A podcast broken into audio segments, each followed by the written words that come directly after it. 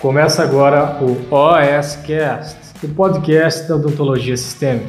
Aqui você vai aprender tudo sobre tratamento odontológico de pacientes com comprometimento sistêmico. Com vocês, Pamela Pérez. Doc! Bem-vindo ao quinto episódio da série Exames de Sangue para Dentista. E nessa primeira temporada a gente está falando sobre o eritrograma, Doc. O eritrograma é um parâmetro dentro do hemograma onde a gente utiliza para analisar as células vermelhas do sangue. E ó, se você ainda não assistiu os últimos episódios dessa temporada, sugiro fortemente que você assista eles primeiro para depois você assistir esse quinto episódio, senão você vai ficar meio perdido, sabe? Meio fora de sequência. Então é isso. E se você já assistiu, vamos lá para o próximo episódio. Muito bem, Doc. Meu nome é Pamela Pérez, eu sou dentista e especialista no atendimento de pacientes com alterações sistêmicas. E nesse quinto episódio aqui da nossa temporada, hoje a gente vai falar sobre o RDW. E ó, eu já vou te dar essa notícia só para você não se assustar. Não é todo hemograma que a gente solicita e que tem lá nos parâmetros do eritrograma o RDW, tá certo? Eu já peguei alguns exames que não tinha, como eu já peguei alguns que tinha. Mas ó, eu vou te falar que o RDW é uma mão na roda, é um exame muito interessante. Vamos lá que eu vou explicar melhor para você. RDW quer dizer Red Cell Distribution with the, with the, with the, with the, enfim, você, sacou, o que quer dizer largura. Então, basicamente, esse é um índice, é um número só, que vai variar de 11 a 16, e esse índice, ele indica uma diferença de tamanho entre as hemácias.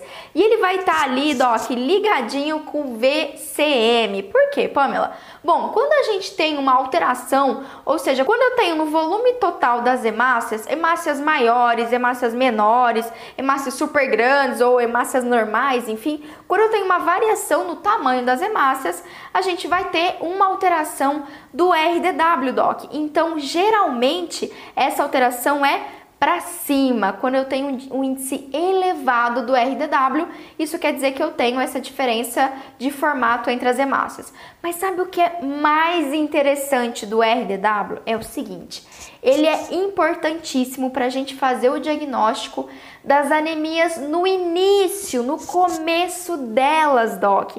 Exatamente, eu vou te mostrar aqui no próximo episódio, inclusive, como quando a gente analisa num contexto geral, o RDW às vezes não tem nenhuma alteração de hemoglobina, às vezes o VCM, o HCM tá tudo ok, só que aí se a gente já tiver um aumento do número do RDW, isso já mostra para mim o início de um quadro anêmico, tá certo?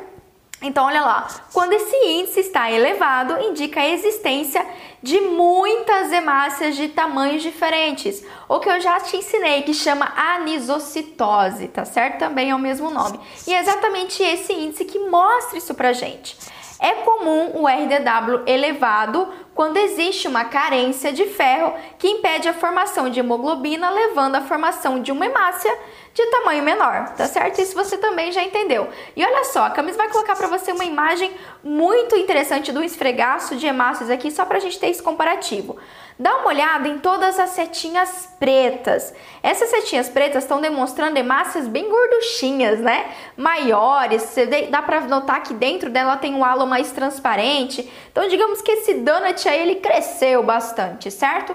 Ao passo que as setinhas azuis, elas estão mostrando hemácias mais pequenininhas, hemácias reduzidas, né, mais miudinhas em relação às outras que estão sem setinha. Ou seja, aqui eu tenho hemácias grandes de tamanho normal e de tamanho reduzido, tá certo? Então, quanto mais diferente o tamanho da hemácia, mais elevado vai ser o valor do RDW, doc. Então, esse é um parâmetro muito, muito interessante. E assim, eu já vou dar essa dica para você, tá? Eu, sinceramente, logo depois que eu olho a hemoglobina ali, eu já dou uma olhada no RDW.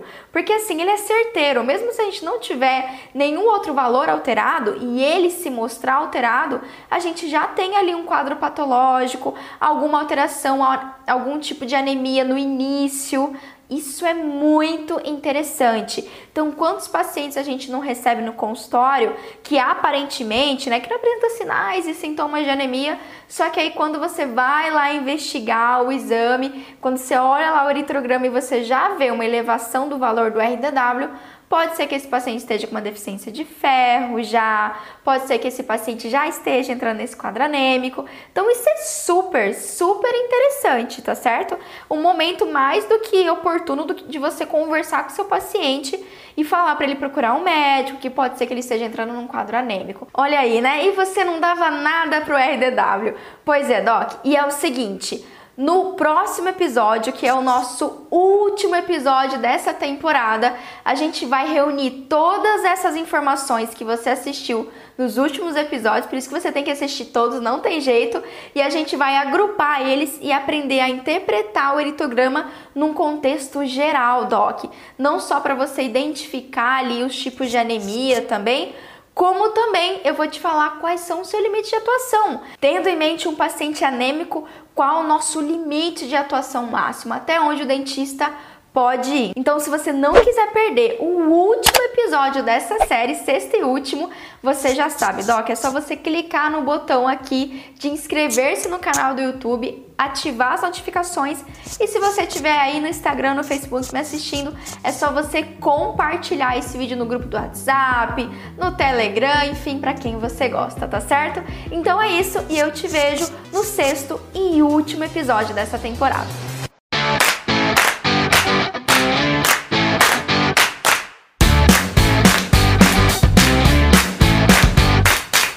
Você ouviu o OSCast, o podcast da odontologia sistêmica. Se você gostou desse episódio, tem muito mais nas nossas redes sociais. Siga-nos no Instagram, arroba Pamela P. Pérez, e no nosso canal do YouTube, Pamela Pérez. A gente se vê na próxima. Um abraço, até mais.